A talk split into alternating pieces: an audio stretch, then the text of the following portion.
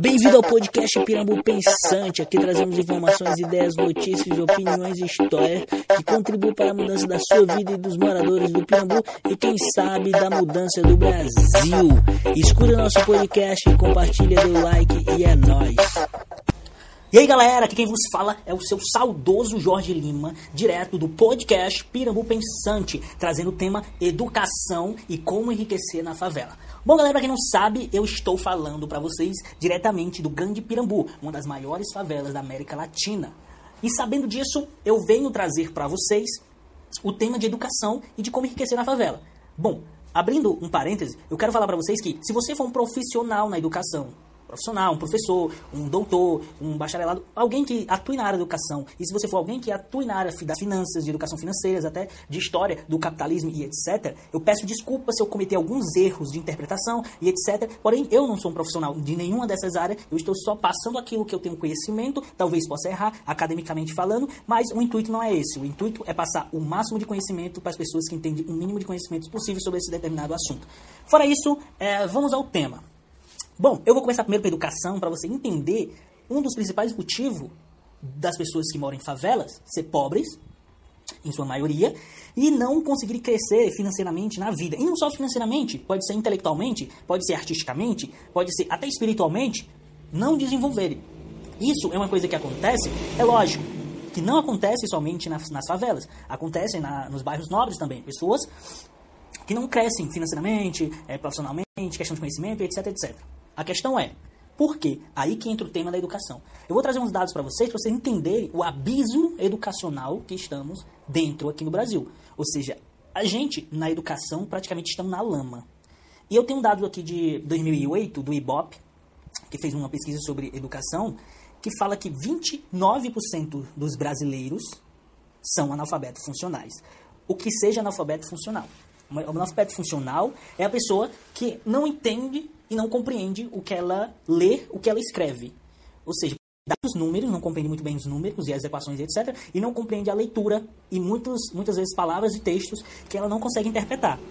E isso é um problema educacional, porque o que é educação aqui na concepção? Educação é o processo de ensinar e aprender. Entendeu? Isso faz parte da educação.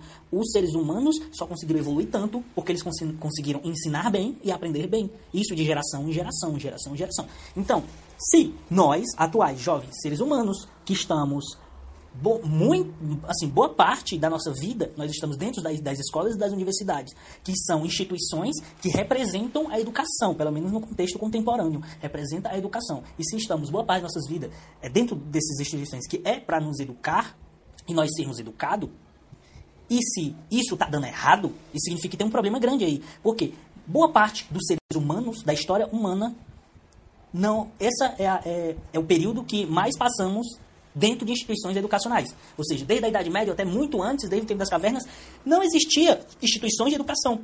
Da Idade Média foi surgindo e tal, com a Igreja Católica também, as grandes universidades, etc.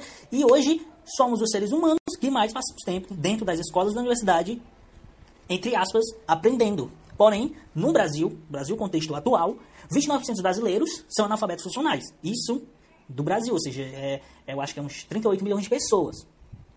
E também tem um dado da INAF, que é o indicador de analfabetismo funcional, que diz que 38%, olha aí, 38% dos universitários são analfabetos funcionais. Não conseguem interpretar texto e nem entender muito a numeração e etc. Ou seja, se nós, moradores de favela, eu e você aqui, que muitos de nós não têm universidade, somos, querendo ou não, analfabetos funcionais, em muito sentido, muito sentido em muitos temas, etc., não entendemos, não compreendemos, e pensamos que compreendemos, mas não entendemos nada.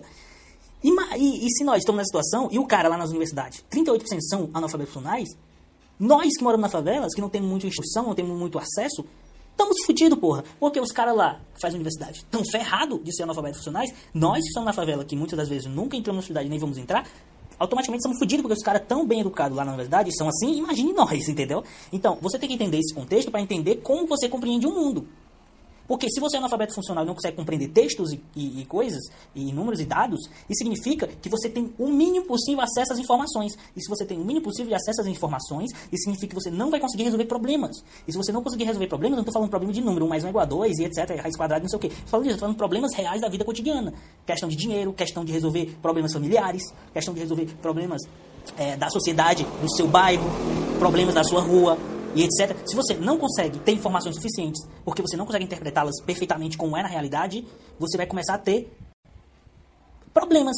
E você não vai resolver problemas, você vai gerar mais e mais problemas, e a sua vida tende, a um contexto geral, ser uma vida degradante, uma vida é, que os problemas te consomem e você não consegue resolver nada observação, que eu estou falando no contexto geral, estou falando no contexto não só de riquezas, mas você tem que entender que se os universitários brasileiros 38 são analfabetos funcionais, ou seja, não conseguem interpretar textos, eles não estão aprendendo quase nada. E se 28% brasileiros são analfabetos funcionais, significa que boa parte, milhões e milhões de pessoas, não conseguem resolver problemas cotidianos simples. E tem mais, o Índice de Desenvolvimento de Educação Básica, que fez uma pesquisa de, em 2008, de, do primeiro ano até a quinta série, diz que nenhum estado da federação, ou seja, nenhum estado do Brasil atingiu a meta do ensino médio que seria 4,7. Não, é que seria 3, é, seria 4,7 a média que os estados deveriam alcançar, mas só alcançaram 3,8. Ou seja, o nosso ensino básico está acabado.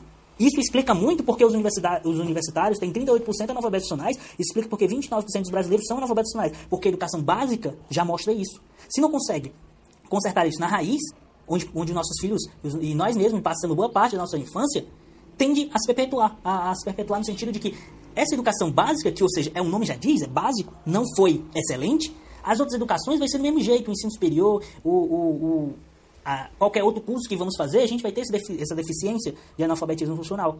Isso significa que estamos em uma sociedade brasileira atual, onde o ensino médio é uma merda, o ensino básico é uma merda, o ensino universitário é uma merda, e os nossos profissionais, os universitários que acabaram de sair, na verdade, os formados, os professores, os bacharelados, os mestres, os os doutores, eles também têm certo grau de analfabetismo funcional. Isso significa que tem muitos médicos por aí que são, eu não queria usar essa palavra, mas são burros no sentido de não saber interpretar textos e, e, o básico que deveriam ter. Existem muitos professores que são assim, existem muitos jornalistas que são assim, existem muitos administradores que são assim, existe uma gama de profissionais que eram para ser altamente qualificados que sofrem dessa doença educacional chamado analfabetismo funcional.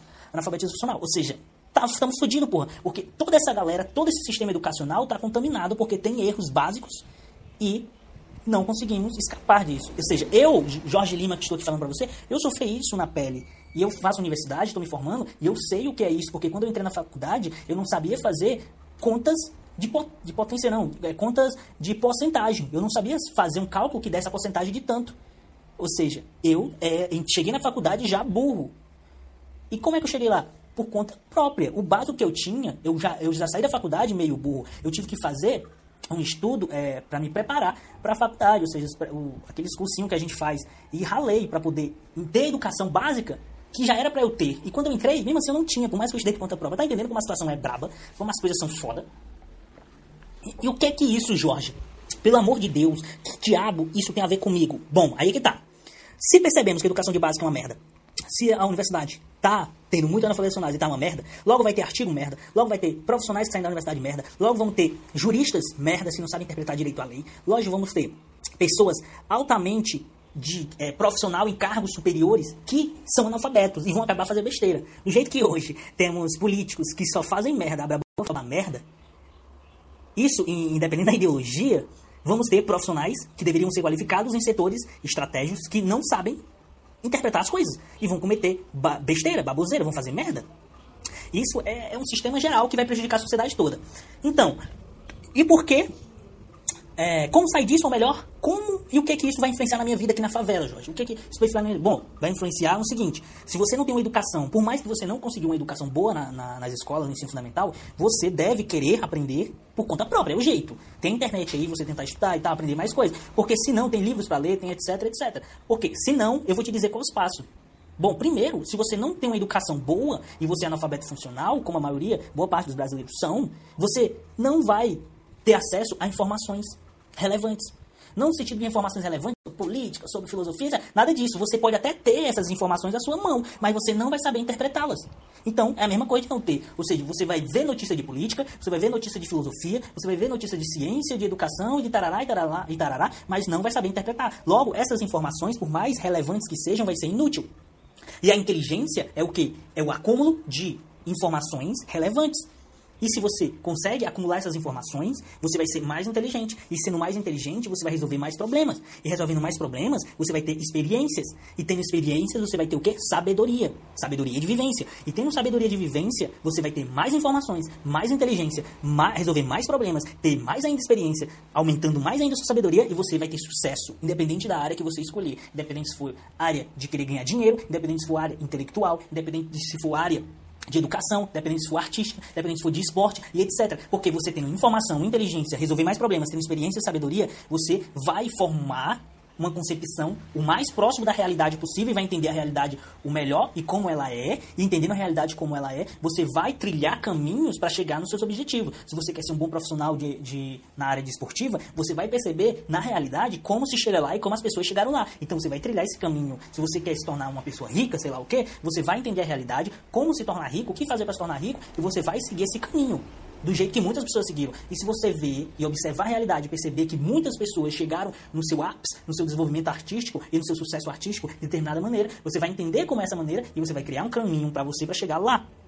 Entendeu como a educação é importante para enriquecimento? Por isso que eu comecei a fazer esse podcast falando sobre educação, para você ter uma compreensão do quanto isso lhe prejudica, do quanto a educação de merda do Brasil lhe prejudicou. Não estou dizendo que é uma dívida, não sei o quê. Não, cara, todo mundo está ferrado.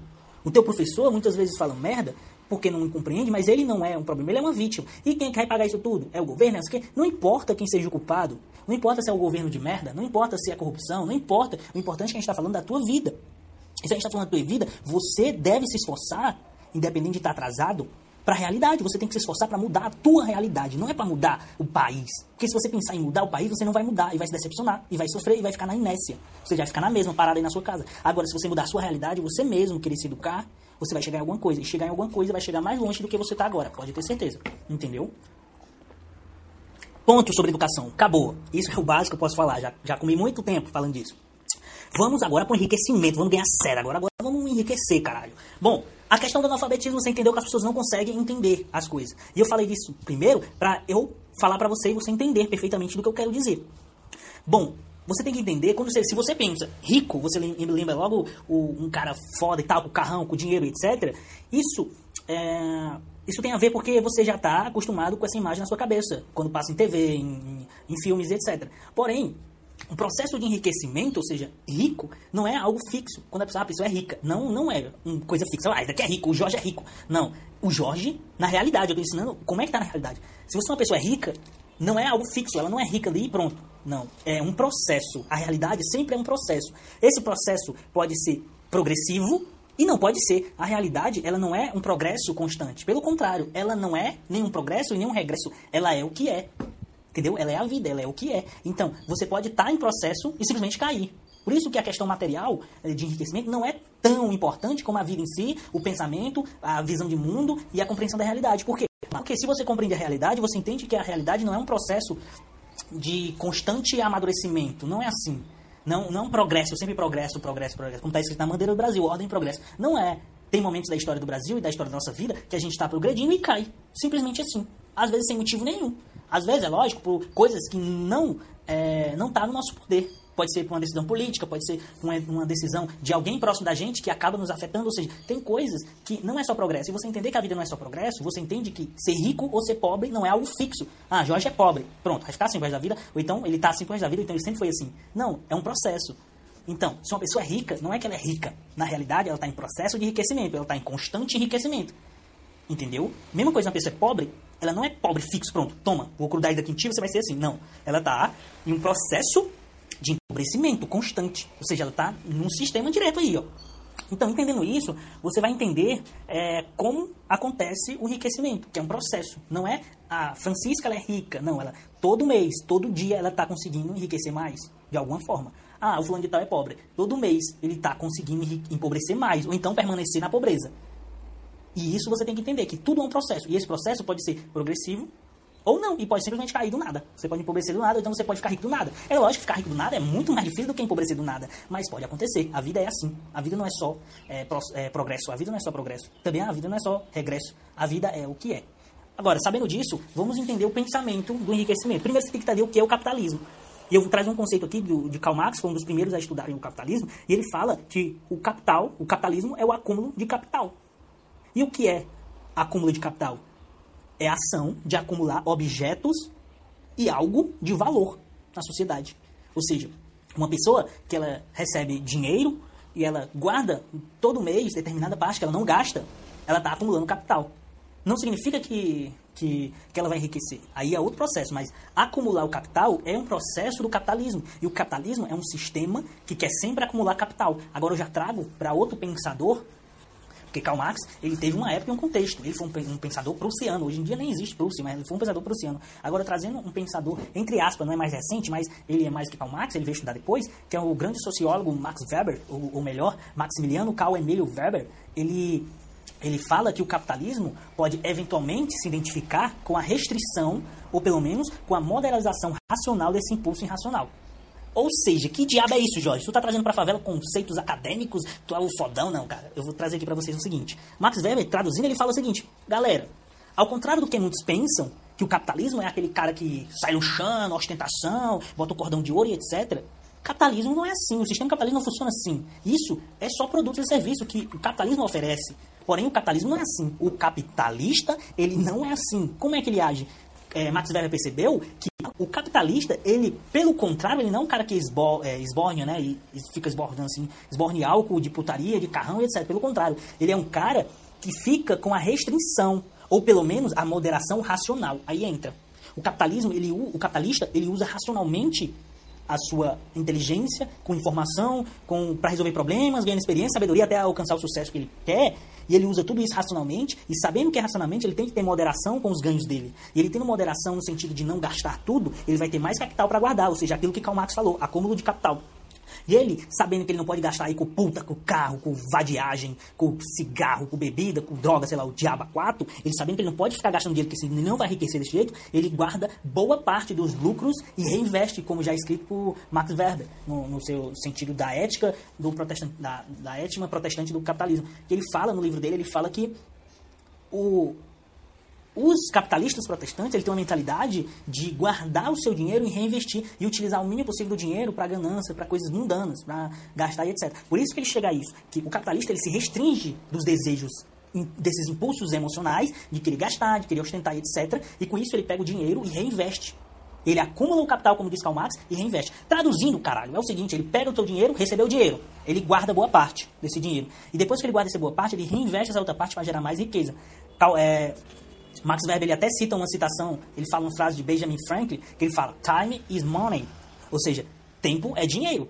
E pensando nisso, tempo é dinheiro, é uma forma racional de entender o capitalismo. Porque se a pessoa fala que tempo é dinheiro, significa que ele calcula o tempo na base de ganhar dinheiro. E se ele calcula o tempo na base de dinheiro, ele está sendo racional, ele não está agindo por impulso. Porque quem age por impulso e emoção, ele não entende é, é, o valor, muito o valor do, do, da, do dinheiro, etc. Pelo contrário, para ele o que vale é satisfazer os seus desejos agora e os seus desejos emocionais. Então, ele está aqui, ele vai pagar ali um carro caro para o que satisfazer os seus desejos agora. Para ele não pensa o quanto de vida, de tempo ele vai gastar para sustentar e comprar esse carro, então pagar esse carro, então manter esse carro. Por isso que a frase que Max Weber usa de Benjamin Franklin, time is money, tempo é dinheiro, é o ápice desse racionalismo capitalista. Bom, e o que é que isso tem a ver na favela? Aí que eu vou te ensinar de forma simples como enriquecer. Tem um post, uma, uma postagem que a gente fez lá no blog Pirambu Pensante, que é como enriquecer na favela, que é um braço desse podcast. Eu introduzi mais é, sobre educação, sobre como enriquecer, e falando a citação de Karl Marx e de Max Weber, trazendo para cá, dá um, um ar mais acadêmico, então até para trazer um pouco de conhecimento. Mas agora lá está simplificado. O que é enriquecimento? Bom, Enriquecimento, de acordo com o próprio dicionário, é tornar-se rico, aumentar, multiplicar, adquirir, adquirir melhores condições ou propriedades, obter fortuna. Ou seja, resumindo, é você todo dia, todo mês e todo ano ter mais dinheiro ou bens do que você tinha. E esses bens, a gente tem que deixar bem claro que você tem um carro e você tem uma moto e você tem uma casa, Não é bens do jeito que ele está falando. Esse bens tem que ser bens de valores. Esse bens de carro, moto e, e, e, casa, isso são bens depreciativos e são bens que vai te, já, em vez de trazer lucro, vai te trazer prejuízo, porque carro ele é depreciativo, ele vai te trazer todo mês problema, gasolina, tem que consertar moto do mesmo jeito e casa do mesmo jeito. Ou você acha que você passando três anos numa casa, você não vai ter que consertar nada, é claro que você vai ter. Então você está gastando em vez de lucrar. Bom, e a gente tem que entender isso, que enriquecer é, um, é algo permanente, é um processo. Você mês, todo dia você enriquece mais. Eu dou um exemplo nisso no blog, é que se você, por exemplo, tem 10 reais e todo mês você guarda 10 reais, você todo mês vai estar mais rico do que era antes. E sempre se comparar com você, não com os outros, não com o Jorge, não com o seu vizinho. Porque todo mundo tem uma realidade, uma percepção de, real, de realidade totalmente diferente. Então, não adianta você se comparar com seu vizinho e com seu amigo e etc. Se compare sempre com você, com o que você era. Se você guarda 10 reais hoje, amanhã você guarda mais 10, você vai estar com 20 reais e você vai estar 100% mais rico do que era antes. Isso é um enriquecimento. Por mais que você, você... A gente tem uma noção de que rico é só o cara que tem carrão, que tem dinheiro. Agora, não, cara. A pessoa para ter dinheiro, e a história mostra isso, ele não começou rico, muitas das vezes. O vô dele fez esse processo que eu estou te falando, de acumular capital, como diz Karl Marx, e de é, restringir, ou pelo menos é, moderar no seu emocional e agir racional. Ou seja, você evitar gastar dinheiro para poder acumular mais dinheiro. E com esse acúmulo de dinheiro, ou seja, guardar 10 reais em vez de comprar ali uma cerveja, comprar alguma coisa, você guarda esses 10 reais todo mês e no outro mês você vai ter 20 reais e esses 20 reais você investe, você compra um produto ou então é, compra material para fazer um, um, serviço onde você vai ganhar 50 reais nesse produto ou 20 reais, ou 50 reais nesse serviço que você oferecer para os outros. Ganhando esses 20 reais essas coisas, ou seja, você tinha 20 reais, transformou em 50. Você aumentou 300% da sua riqueza. E assim, todo mês fazendo esse tipo de coisa, você vai enriquecer. E a fórmula é o seguinte. Bom, aí eu fiz uma formulazinha para você, né? A fórmula do enriquecimento eu tirei do livro chamado O Homem Mais Rico da Babilônia. Quem quiser ler, existe em PDF, existe em audiobook. Temos também é, é, Audioteca Pirambu, uma das audiotecas, uma playlist no, no YouTube, uma das maiores playlists de audiobook do YouTube. Eu não encontrei nenhuma maior. Tem mais de 400 audiobook de enriquecimento, de filosofia, de arte, de literatura, de história e etc. Então lá você vai encontrar esse livro em audiobook para você ouvir se você não gosta de ler, chamado O Homem Mais Rico da Babilônia. Bom, a fórmula do enriquecimento é simples: é menos dívida, mais poupança, mais investimento é igual a riqueza, ou melhor, enriquecimento. Ou seja, se você gasta menos poderá poupar mais. Tendo mais dinheiro para poupar, poderá investir mais. Investindo mais, multiplicará mais dinheiro. Multiplicando mais dinheiro, terá mais dinheiro ainda para poupar. E o ciclo de enriquecer se repete infinitamente. Ou seja, você paga suas dívidas, você vai ter mais dinheiro sobrando no outro mês para poupar. Você tendo mais dinheiro para poupar, você vai ter mais dinheiro para investir. E você investindo, você vai enriquecer todo mês repetindo essa fórmula. Ah, Jorge, mas eu tenho muita dívida. Ah, Jorge, meu amigo, é o seguinte: dívidas todo mundo tem. Minimizar dívida é o sucesso. E vai chegar um ponto, se você minimizar a dívida, poupar mais, investir mais, você vai ganhar mais. Ganhando mais, você vai pagar dívida. Pagando dívida, você vai ter menos dívida. Tendo menos dívida, você vai poupar mais. Poupando mais, você vai investir mais. Investir mais, você vai enriquecer. Todo mês fazendo isso, lhe garanto que no final do ano você não vai estar devendo a, a Geota, a, a CIA, a Riachuelo, a não sei o que não, porque você vai ter dinheiro para comprar tudo à vista e muito mais barato. E vai sobrar mais dinheiro. E assim continua. Ah, isso é utopia. Utopia não. Muitas pessoas fazem isso. É lógico que isso é, tem que ser rotineiro. Isso tem que estar na sua cabeça. Eu não consigo mudar a sua cabeça, eu não consigo mudar o seu estilo de vida, mas você pode, se você quiser e se você for determinado. Tem uma coisa que acontece nas favelas, mudando um pouco de assunto, é, nos moradores de favelas, como eu e etc., é o seguinte: quando a pessoa é do mundo, como diz os evangélicos, ela gasta dinheiro com tudo aí, cerveja, mulher, putaria, forró e etc, etc. E logo vivem sempre na dívida, vivem sempre pedindo dinheiro emprestado, vivem sempre fudida, né, economicamente falando, desculpa a palavra. Mas o que acontece?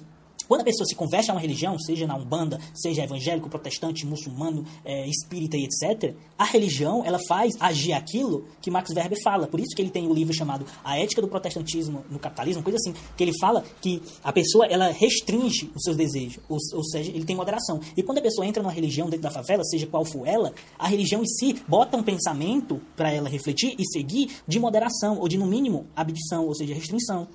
Então ela começa a restringir seus desejos de beber, de droga, de mulheres, de não sei o quê. E querendo ou não, no final do mês ela vai perceber que vai ter mais dinheiro, porque aquele dinheiro que ela gastava com bebida, mulher, droga, etc., que a pessoa gastava com isso, ou então gastava com vícios, ela vai ter sobrando e ela vai poder pagar a dívida. Então é uma coisa é, que acontece na favela, que muitas pessoas não percebem, é que quando ela entra na religião, ela acaba prosperando é, financeiramente, querendo ou não é. Não é à toa que aqui no Pirambu e na leste-oeste é o canto onde tem mais, favela, mais igrejas mais igrejas de toda Fortaleza. A Leste-Oeste é conhecida, tem um artigo nosso que a gente postou, que é conhecido como é, Avenida da Salvação, porque tem muitas igrejas, tem mais, se não me engano, é 38 igrejas por aí, sendo que duas são católicas. Bom, Sabendo disso, você percebe que a mudança do mindset, ou seja, a mudança do pensamento, que acontece quando a pessoa se converte a uma religião. Então é a mesma coisa, cara. Você não vai querer diminuir a dívida, não vai querer poupar mais, não vai querer investir mais, porque você tem um estilo de vida e tem um pensamento que limita essas atitudes. Logo, você tende a, a permanecer na pobreza. Eu lamento, não é isso que eu quero, não é isso que ninguém quer, que pobre fique mais pobre e rico fique mais rico. O problema é que o mindset, ou seja, o pensamento do rico, está diferente do pobre. É lógico que tem muitos ricos que empobrecem também, junto muitos pobres que enriquecem, mas em sua maioria, a pessoa já cresce com aquele destino. O rico tem um filho e ele já ensina ele a poupar. E quando ele ensina ele a poupar, depois ele ensina ele a investir com seus 15, 16, 17, 18 anos. Eu tenho amigos e conhecidos que são, querendo ou não, de classe média alta, classe média alta, que ele começou a investir hum, na bolsa de valores, essas coisas, com 16 anos. Enquanto o pobre não entende o que é isso, que não tem educação financeira. Mas essa educação financeira não vem da escola, vem do pai, porque já tem essa mentalidade. Então, você que mora na favela, você, querendo ou não, não cresce com essa mentalidade. Então você tem que buscar a educação, a autoeducação, por meio de livro, leitura, blog, site, etc se você quer enriquecer, se você quer ser um bom artista, se você quer ser um bom profissional etc, etc. Entendeu? Então, é disso, a fórmula é simples, ela funciona. Esse livro de, do Homem Mais Rico da Babilônia, ele ó, faz décadas que foi lançado, décadas mesmo, eu acho que mais de 50 anos. E a fórmula é a mesma, diminuir a dívida, poupar mais, investir mais. Ah, Jorge, mas como eu vou investir? Eu não sei fazer nada, eu não sei vender. Meu amigo, dá um jeito. Se você não sabe vender, você deve conhecer alguém que sabe vender. Então você deve comprar produtos e vender para ele. E ele vende. Então, botar ele para vender para você, eu não sei, fazer uma sociedade, eu não entendo muito bem do que você pode fazer. Se você é uma mulher que está em casa, que nunca trabalhou na vida, nunca teve carteira assinada, você pode é, tentar aprender na internet mesmo, jeito, fazer doce, fazer salgado, é, fazer unha e etc, e ganhar dinheiro com isso. Existem ambas formas de fazer dinheiro, muitas formas de fazer dinheiro hoje em dia com a internet, ajuda muito quem mora na favela, entendeu? Então, fazendo tudo isso, e você vai enriquecer, e tem uma coisa chamada reserva financeira. Reserva financeira é quando você passar por esse processo de menos dívida, mais poupança, mais investimento e lucrar mais, você vai ter que criar uma reserva financeira. Para que serve uma reserva financeira? Bom, serve para você se precaver de, de ocasiões que pode é, ferrar com esse ciclo de enriquecimento que você faz, que é diminuir, diminuir dívidas, poupar mais, investir mais. E para que você quer uma reserva? Bom, você tem que ter uma reserva para você é, não correr o risco de perder tudo. Por exemplo, se eu vai lá, você está fazendo tudo certo, tá? Tem menos dívida agora, é, tá poupando mais, está investindo e está ganhando muito bem com isso, e você já tem aí, já está nessas brincadeiras, já está com 2 mil, 3 mil, 4 mil em investimento e ganhando mais e ganhando mais. Bom, se você não tiver uma reserva financeira é, equivalente ao valor que você ganha, por exemplo, sei lá, você tem que juntar dinheiro em um ano para ter 5 mil de reserva financeira. Para quê? Porque se você for ganhando dinheiro, você vai ter esse lá, você já está ganhando, é, já está enriquecendo, ou seja, seu patrimônio de enriquecimento já está entre 5 mil. Se você não reservar 5 mil para você se precaver de outras coisas, esses 5 mil pode estar investido em uma coisa que não que seja bem líquida, ou seja, que você pode sacar de uma vez. Pode ser, não uma poupança, eu não indico poupança, mas pode ser uma coisa que está rendendo 100% CDI, se der outra coisa, mas, sei lá, você guardou 5 mil para emergência, o que acontece? Se você trabalha com entrega, você tem uma moto, se você for roubado, você não vai cortar os cabelos porque você perdeu a sua renda. Pelo contrário, você vai pegar esse dinheiro da reserva e comprar outra. Ou seja, mas você vai gastar sempre, mas você não vai arrancar a cabeça, você não vai parar de ganhar dinheiro. Entendeu? Você vai perder dinheiro? Vai, mas isso é uma emergência. Ah, se você ficou doente e saiu do trabalho e não tem como ir trabalhar mais, mas assim, pelo menos naquele instante, naqueles anos, você pode pegar esses 5 mil e, e e te ajudar a passar um ano sem, precisar, sem passar necessidade, sem precisar ir atrás de emprego, de se reabilitar e etc. Ou seja, reserva financeira é fundamental, eu indico para você pesquisar a respeito.